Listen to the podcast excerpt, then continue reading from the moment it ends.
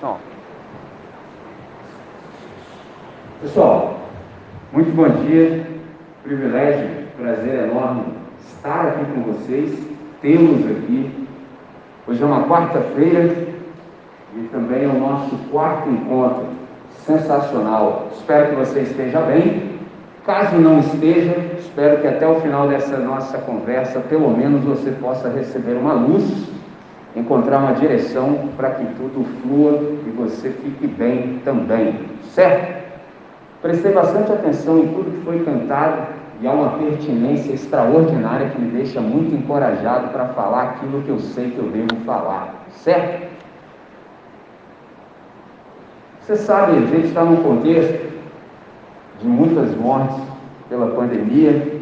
Se a minha memória não me trai, já passamos dos 650 mil óbitos, entendeu? Então, estarmos, por exemplo, numa manhã como essa, preservados, é um milagre, entendeu? Não sei se você tem essa percepção e essa compreensão. Por exemplo, acordar numa nova manhã é sempre um milagre. No contexto que a gente está, mais intenso é o milagre. Muitas pessoas recebem esses milagres, mas nem sempre se dão conta e nem sempre, por exemplo, são gratas a Deus. Gratidão a gente pode chamar como uma memória do coração. É bom quando você é grato, entendeu? Você consegue experimentar melhor a existência. Muitas pessoas recebem muitas coisas boas do Criador, mas nem sempre elas são gratas. A palavra que eu usei há pouco, preservação. Pergunta é: por que, que Deus nos preservou? Tanto por quê quanto para quê. Qual é a razão pela qual Deus resolveu nos manter vivos no planeta que pertence a Ele, sendo quem nós somos? Entendeu? E para que Ele fez isso? Uma grande pergunta magnífica. Se você ainda não fez, deveria fazer sempre. Por exemplo, não sei você, mas eu, por exemplo, mesmo conhecendo-o, sei que dei algumas razões para que ele me exterminasse do planeta que é dele. Entendeu? Porque nem sempre eu concordo com Deus nos termos dele. Muito embora eu seja amigo dele, mas eu sou nos meus próprios termos. E não 100% do jeito que ele quer. Então, ele, sendo quem é, poderia falar assim: André, já deu seu tempo no planeta que é meu, estou buscando não rala. Podia acontecer isso, e não aconteceu. E eu fui preservado numa manhã como essa. A pergunta é: por quê? Eu sei por quê porque Deus é infinitamente misericordioso. Não sei se você conhece essa palavra. O que, que significa Deus ser misericordioso? Significa que aquilo que você merecia, Ele não deu. Pegou a visão? Com a nossa obediência, Ele deveria nos exterminar. Como Ele é misericordioso, Ele não fez isso. Existe outra palavra, pode ser que você já tenha ouvido, mas não saiba. Graça. Então Deus ele tanto nos preserva porque ele é misericordioso, então ele não nos dá aquilo que a gente merece, e nos dá exatamente aquilo que a gente não merece. Isso é ser gracioso. Ele nos dá uma nova ocasião, uma nova oportunidade. Por exemplo, ele te mantém no tempo e no espaço. Ele te concede existência, mas ele não dá só isso. Ele ainda te dá qualidade de vida para que você possa desfrutar de uma nova oportunidade. E aí você fala, Michelin, já peguei a ideia do porquê Deus me preservou. Mas para quê? Ele me preservou? Qual é a finalidade com a qual ele não manteve existindo no planeta que é dele? Simples, para que você possa ouvir a voz dele. Então, pode ser que ontem você não ouviu. Então, ele te deu uma nova oportunidade, mas eu preciso te falar uma verdade. Se você ontem não ouviu a voz dele, hoje, seu coração está um pouco mais duro do que ontem. Entendeu? Então, o negócio é tenso. Mas, se você aproveitar bem essa oportunidade, você pode ouvir a voz dele. E essa é a razão pela qual eu estou aqui. Entendeu? A minha vocação é de disponibilidade para a Trindade. Traduzindo, onde Deus me quiser, eu estou. Pegou a ideia? Simples assim, a razão da minha vida é ser instrumento dele. Então, nessa manhã, não há agenda mais importante do que estar com você exatamente aqui. Então, foi para isso que ele me preservou. E Vou ficar aqui no planeta até enquanto a minha missão não se cumprir. No dia que terminar a minha missão, você vai receber uma notícia assim, ó, Michelin foi convocado para a eternidade. Pegou a ideia? Você não precisa ficar triste não, aí vai ser um negócio sensacional, porque eu sei que enquanto eu preciso realizar o que precisa ser feito, eu vou continuar no planeta. Mas o dia que acabar, eu não vou ficar aqui nem mais um segundo. Então hoje, por exemplo, a razão da minha vida é vir aqui falar as coisas que eu sei que devo falar, e no meio desse processo, se Deus gostar da nossa reunião, perceber a motivação correta no seu coração, Ele vai entrar no meio dessa conversa e vai falar exatamente as coisas que só você precisa ouvir, de uma maneira que só você vai conseguir compreender que é para você. É um negócio fenomenal. Entendeu? Então, por que, que Deus nos preservou? Porque Ele é misericordioso. Para que Ele nos preservou? Para que a gente pudesse ouvir a Sua voz. Interessante que eu falei que a vocação da minha vida é de disponibilidade para a Trindade. Vou te confessar uma coisa, já disse em outros momentos, só vou relembrar. Mãe, se tem um negócio que é difícil, é você se levantar diante de uma plateia e falar em público. Esse negócio é tenso, sobretudo para cumprir a minha vocação. Aí que é mais tenso ainda, entendeu? Eu não conseguia fazer isso, por exemplo, por mim mesmo. Dificílimo, ainda mais para fazer o que eu tenho que fazer. Só que aí tem um detalhe: eu não estou fazendo isso sozinho. Falar é uma das coisas mais difíceis para um ser humano. Requer muita coragem, muita articulação, você precisa muito da sua massa encefálica. Mas, sentar se aquietar, se ouvir, e ouvir também é muito difícil. Muito difícil. Já disse, vou relembrá-los, uma das coisas mais difíceis para um ser humano é estar presente no presente. É muito difícil. É muito difícil. Por exemplo, todos vocês que estão aqui ao alcance da minha voz têm a faculdade da audição. Todos vocês escutam, mas nem todos que estão ao alcance da minha voz ouvem. São coisas totalmente distintas. Por isso, um dia Jesus disse assim: Quem tem ouvidos para ouvir, ouça. Poxa, aí você pensa peraí, mano, isso aqui é óbvio. Não, não, nada do que Jesus fala é óbvio.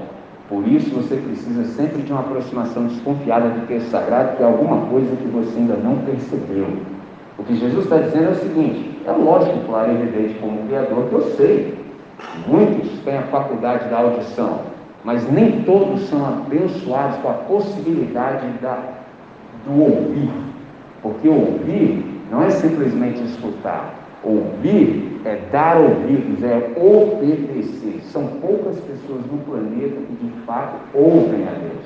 Então, por exemplo, vir aqui, ficar sobre os pés, me dirigir a você é difícil? Mano, você não imagina quanto. Mas também eu sei que é difícil para você ouvir. Se o milagre não acontecer, a coisa não flui. Então, o maior desafio de todos os tempos é tão somente um: haver silêncio, por exemplo, na sua alma, em meio a essa pluralidade de vozes. É interessante que antes de Gênesis capítulo 3, só havia uma voz no universo, entendeu? Só uma voz. Se você ouvisse a voz, você sabia, é Deus falando comigo.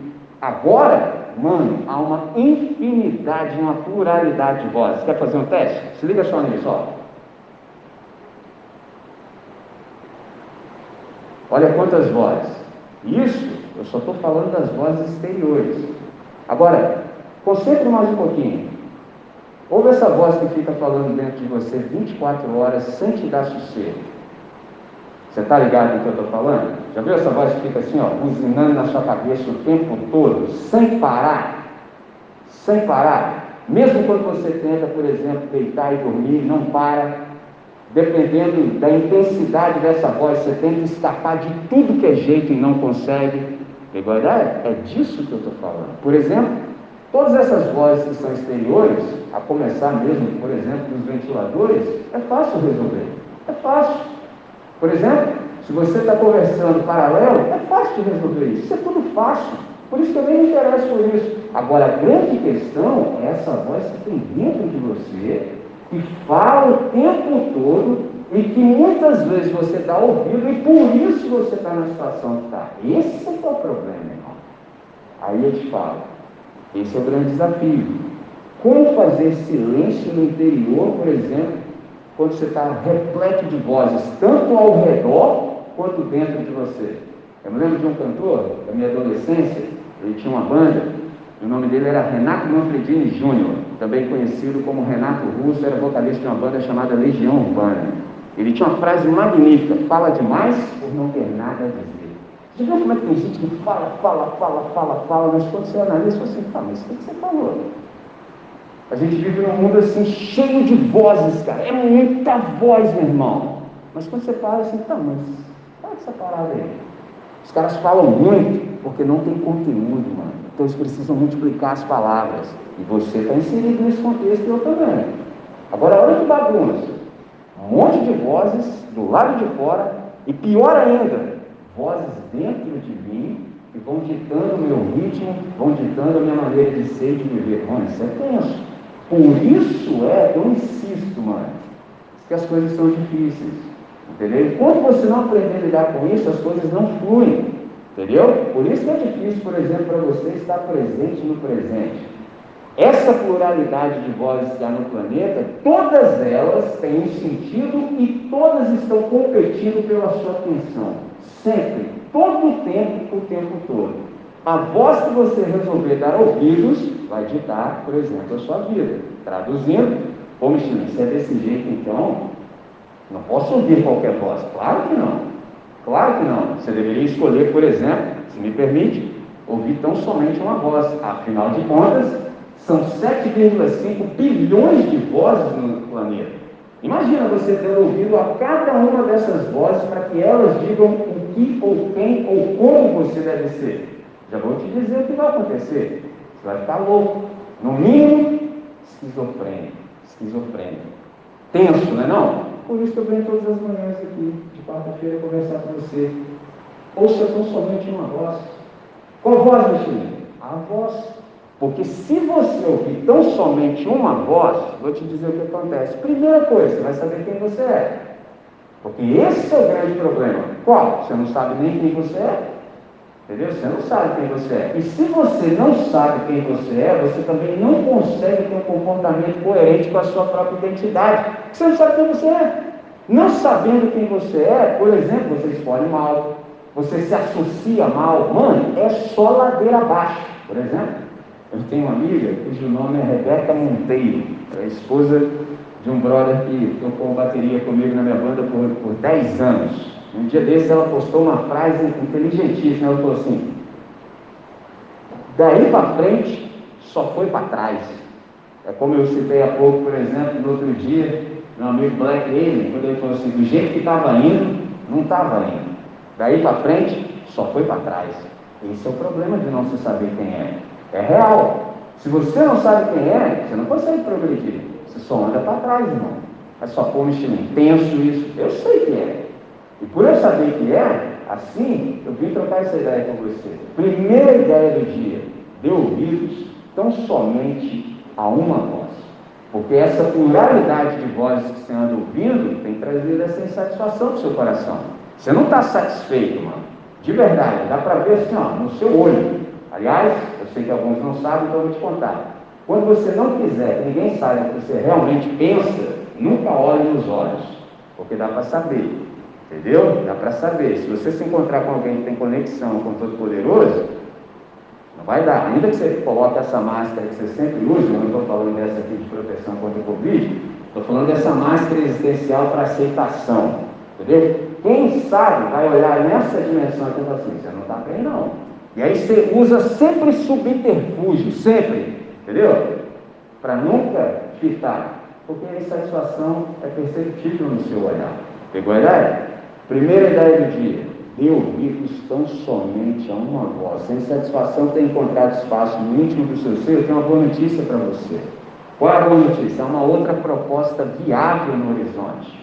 Esse fala, Michelin, o que, que eu faço então? Já percebi que não está bom. Você tem notado que eu sempre venho aqui e proponho um verbo para que você aprenda a conjugar. Já conversamos sobre três verbos, hoje eu tenho quatro. Qual é o verbo para hoje? O verbo é entregar. Se liga nesse texto, nessa frase potente. Salmo 37, verso 5. Se liga nessa parte. Entregue teu caminho ao Senhor, confia nele e o mais ele fará.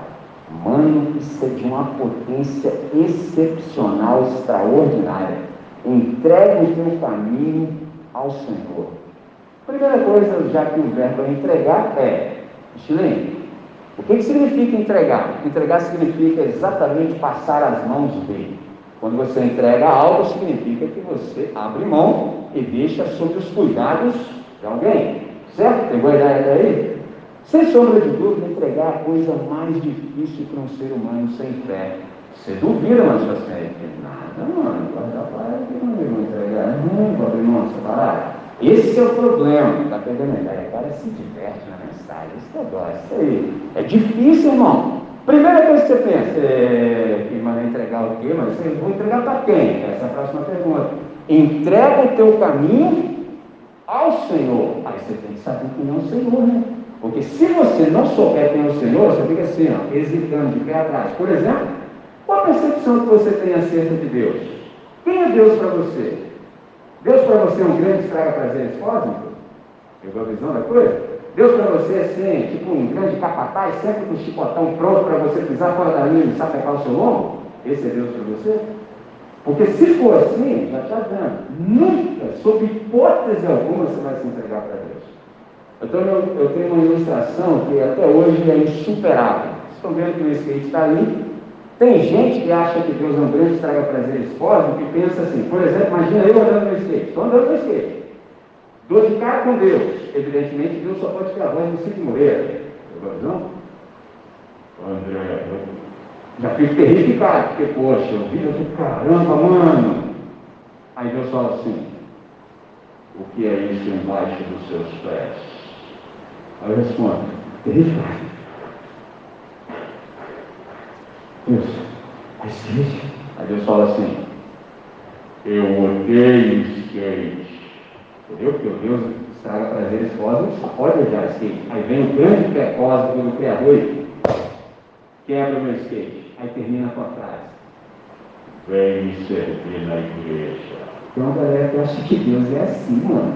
Entendeu? Você vai se entregar para alguém com essa natureza? É ruim, nunca, só se você fosse louco. Deus. Estou dando meu skate. Me encontro com quem? Jesus de Nazaré. É só, mas por que, André? Ué, simples, porque Jesus de Nazaré é Deus como Ele é. E o ser humano como deve ser. Quando eu encontro com Ele, eu falo, Uau, Senhor, Senhor por aqui? Ele diz, André, na verdade, todos os lugares aqui estão em mim.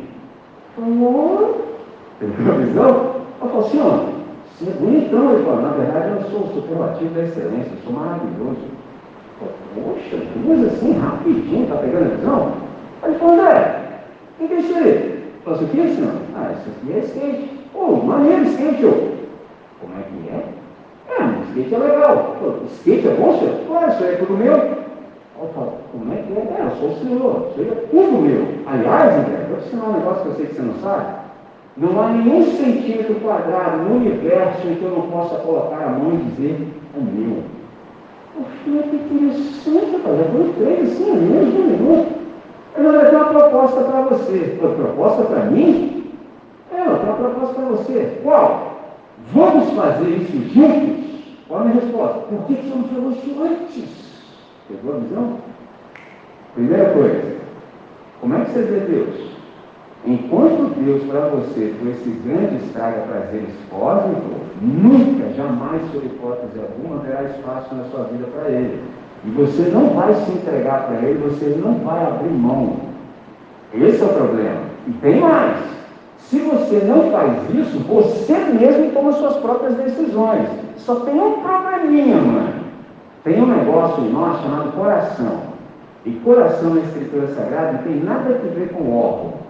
É a profundidade do ser, é a sede das decisões. Qual é o problema? Nosso coração é afetado, ele é mau, ele é enganoso. O que, que acontece? Você só toma decisões equivocadas todo o tempo, o tempo todo. E aí, mano, você se mete nas maiores furadas e não sabe nem por que, isso aconteceu. Qual é o segredo? Primeira coisa, você precisa ter uma percepção acertada de quem é Deus. Qual é o problema?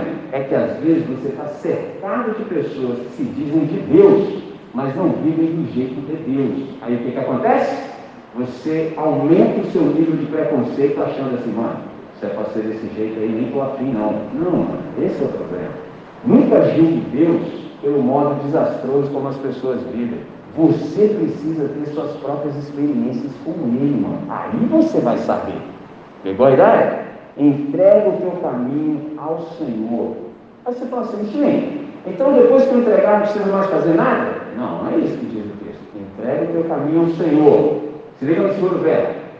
Confiar. Confia nele. Aí a gente tem que parar de novo e pensar assim, peraí, mas a palavra é a seguinte, você está falando assim para eu me entregar absolutamente e irrevogavelmente para ele. Mas assim, fala para mim, Deus é confiável para que eu possa assim, me entregar para ele? Galera, eu não tenho resposta melhor do que essa que eu vou te dar. Se você não puder confiar em Jesus de Nazaré, morreu no seu lugar, você vai confiar em quem? Seja honesto, você vai confiar em quem?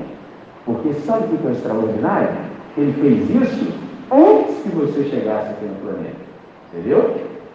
Já fez. Deus prova o seu amor para conosco em que Cristo Jesus morreu por nós, sendo nós ainda pecadores. Ele nem te perguntou, ele sabia que era necessário, foi lá e fez. Traduzindo, agora, se você ouviu isso, você, peraí, se ele fez o que fez, mano, nesse auditório aqui, Responde só para você, não precisa responder para mim. Quantos amigos você tem? Não estou falando de colega, não. Estou falando dessa galera que você tem no Insta, não. É isso não, não é nada disso não. Estou falando amigo, que cabe nessa mão aqui, ó, e sobra.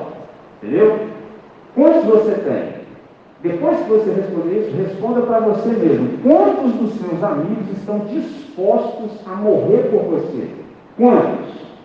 A sua gente esquece. Então, Jesus já fez isso por você. Aí você começa a compreender a implicação e a profundidade da coisa. Entrega o teu caminho ao Senhor. Confia nele. Sim, o que é confiar? É fiar-se aos cuidados dele. Estou sob os seus cuidados agora. Agora, por exemplo, um cara como eu, eu sou problema de Deus. Entendeu? Eu sou problema de Deus. Eu sou problema dele. Por quê? Porque eu confiei a ele a minha vida. Simples assim. Ele tem todo o direito de fazer de mim o que ele quiser. Agora, a parte boa é que ele só faz coisas boas. Isso é que é sensacional. Entrega o teu caminho ao Senhor, confia nele, e o mais ele fará. O que é confiar? É encomendar-se aos cuidados de alguém. E todas as vezes que a gente vive assim, a gente aprende a viver a partir dessa confiança. Vou falar algo que certamente pode fazer parte do seu cotidiano. Eu vou falar de ansiedade ela é muito mais multiplicada por causa dessa falta de confiança em Deus. Por exemplo, vocês sabem, tenho dois filhos. Até hoje, já se passaram 14 anos que o primeiro deles chegou na face da terra. Nunca, em nenhum momento, eles chegaram na minha porta à noite e disseram assim: Eu, caramba, o que cara? Pai, o que foi? Vai ter comida amanhã? Nunca aconteceu isso. Por quê?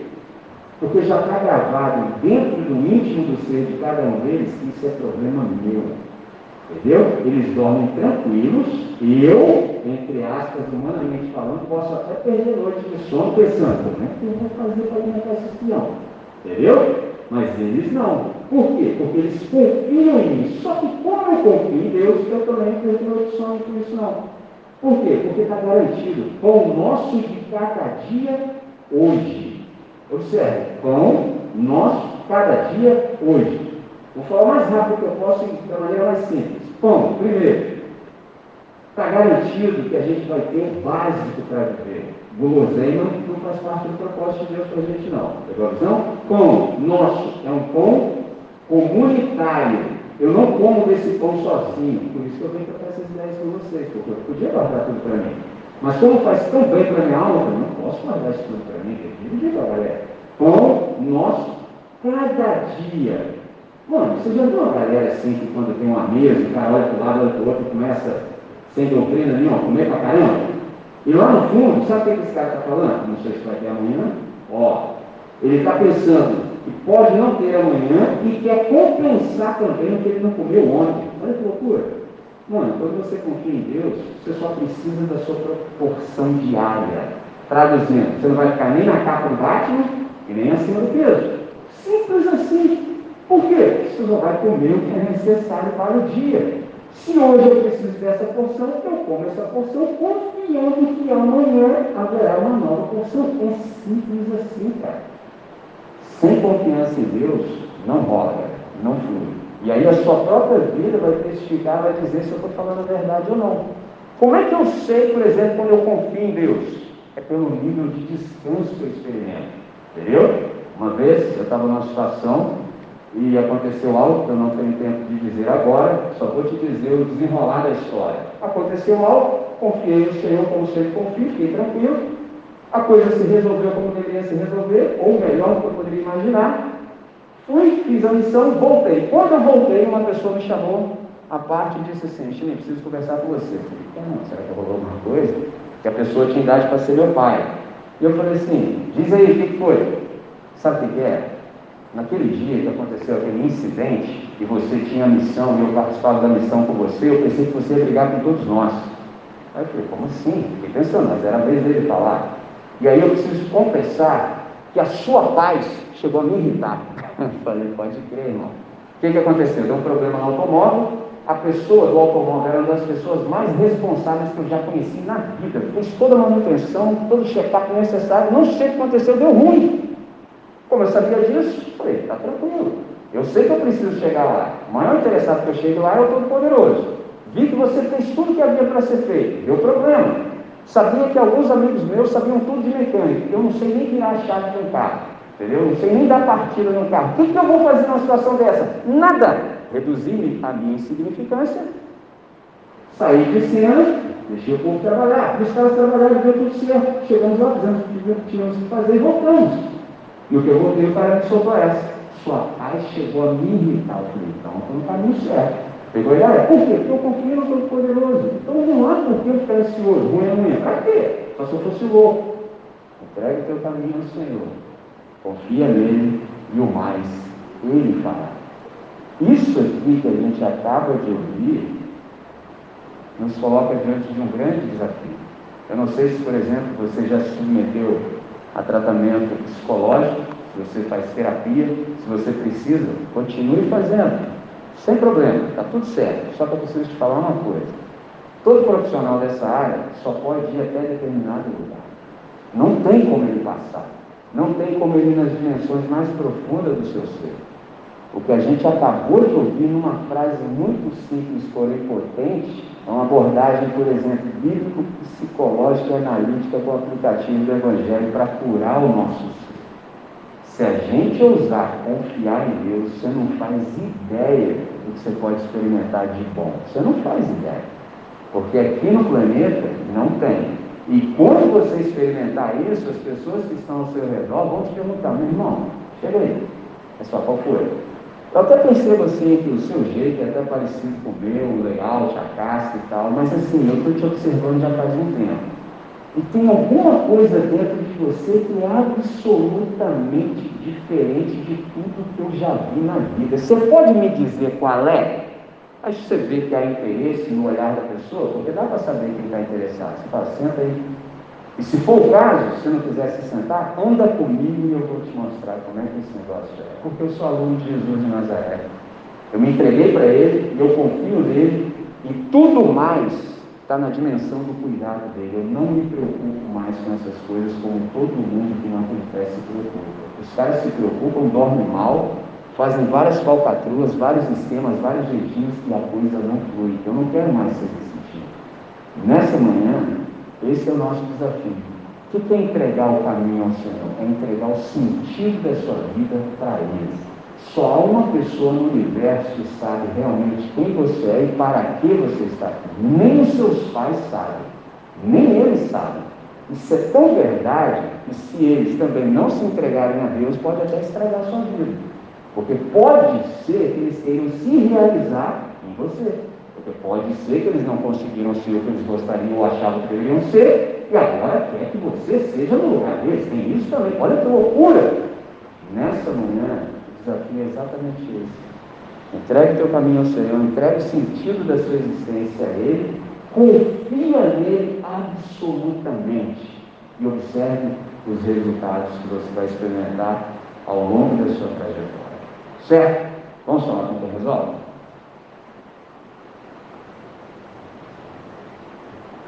Deus nosso Pai, nós queremos te agradecer por essa manhã. Obrigado pela preservação de cada um de nós. Obrigado por essa nova ocasião, por essa nova oportunidade. Obrigado pela possibilidade da entrega. Obrigado pela possibilidade da rendição. Obrigado pela oportunidade do descanso. E é isso que nós realmente queremos. O Senhor sabe do nosso coração, o Senhor sabe da nossa real necessidade e o Senhor sabe qual é a solução para cada um de nós. Nessa manhã, a gente sabe que precisa, mas a gente não tem força em si mesmo para conjugar esses dois verbos magníficos, que é entregar e confiar. Então nós pedimos, pela ação do Teu Santo Espírito, que a gente possa viver assim, que a gente aprenda a conjugar esses dois verbos para que eles possam se efetivar na nossa vida.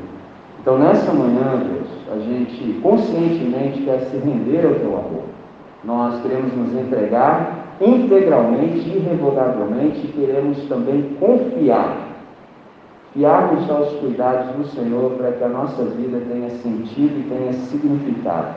Livra-nos de toda ansiedade, Pai, e no lugar que a gente aprenda a confiar na Tua providência. Nessa manhã, Deus, é desse jeito humilde, simples, contudo honesto que nós oramos e fazemos essa oração. Em nome de Jesus.